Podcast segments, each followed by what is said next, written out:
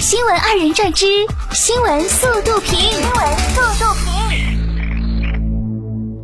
交通运输部运输服务司将组织曹操出行、滴滴出行、首汽约车、T 三出行、高德地图、美团打车、申城出行、滴答出行等平台公司重点优化出行服务，优化网约车约车软件功能，增设方便老年人使用的一键叫车功能，争取春节前开通试运行等。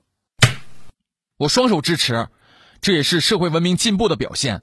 善待老人，也是善待未来的自己。近日，山西太原，黄先生在当地经营一家饭店，一位大爷进店乞讨食物，黄先生准备给他米饭吃，被大爷拒绝，称想吃一碗面。黄先生安排后厨给大爷做了一碗面，端给老人后，老人又称面有点凉，这让黄先生很无奈。黄先生介绍，面做出来是热的。浇在上面的卤是常温的，其实搅拌一下就热了。最终，老人还是把面吃完后离开。这这是讨饭还是讨债呀？十二月二十六号，内蒙古二连浩特市一牧民向当地的边境派出所报警，称家里来了一只黑色大鸟。经民警辨认，黑色大鸟为秃鹫，属国家二级保护动物。边境派出所民警孙建国介绍说，秃鹫身上无外伤，应该是连日的降温导致它走投无路才闯进牧民家。民警们已经将这只秃鹫送到二连浩特市森林公安局野生动物救助站。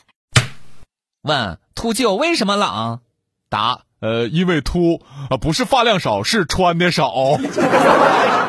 十二月二十七号，河南邓州一女子双腿悬在空中，意图跳桥轻生，有围观男子边拍视频边起哄称：“你倒是跳呀！”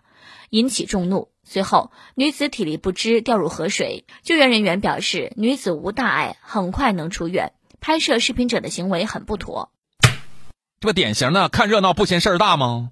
生而为人，请善良一点儿。近日，常熟警方接到一餐饮店报警称，店内二十多块零钱被窃。民警通过监控将嫌疑人陈某抓获。陈某交代，自己刚来苏州找工作，身上没钱了，当时准备偷一百多元，但其中八十多个硬币太重，就还了回去，只偷了约二十元纸币。目前，陈某已被拘。呀，年底了，开始冲刺了吗？这点力气活都干不了，赶紧改行吧啊！二十六号，河北邢台临溪县一小区有两名小偷潜入行窃，保安发现异常及时报警，其中一小偷被警察制服，另一名试图从正门逃走。六旬保安大爷果断出手，两铁锨把小偷拍倒在地。物业公司为参与擒贼的两名保安颁发证书，并奖励每人一千元。你大爷永远是你大爷，干得漂亮！近日，北京通州一闪送员袁师傅因送单车辆损坏哭泣，受到大家关注。经了解，袁师傅是家中独子，父亲早逝，母亲身患卵巢癌，在北京跑单是家里唯一的收入来源。他每周往返于北京和秦皇岛，用电动车跑出母亲的生命线。目前，他已收到闪送公司赠予的一辆新车。男儿有泪不轻弹，只是不到伤心时。努力前行，相信自己个儿。近日，上海一幼儿园针对小胖墩儿制定了多个有针对性的专项减肥计划，包括制定少油低盐食谱、制定运动方案，还佩戴运动手环。家长可通过手机实时看到孩子的运动量和心率情况，及时调整运动计划。啊，那个一米八的小朋友 Plus 版收不收啊？当地时间二十八号，据奥地利音乐频道消息，钢琴家傅聪因感染新冠病毒于当日在英国逝世，享年八十六岁。二十七号，傅聪被媒体报道确诊新冠肺炎。据悉，傅聪有钢琴诗人的美誉，为钢琴事业做出了巨大的贡献。其父亲是著名翻译家傅雷。从傅雷家书里认识的傅聪，仿若告别一位熟人，一路走好。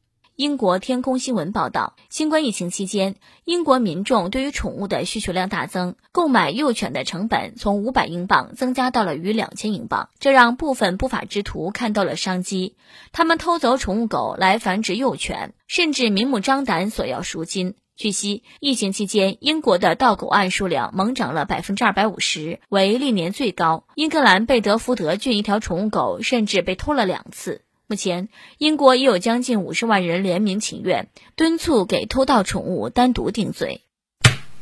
狗都整懵了，猫儿咋还老换主人呢？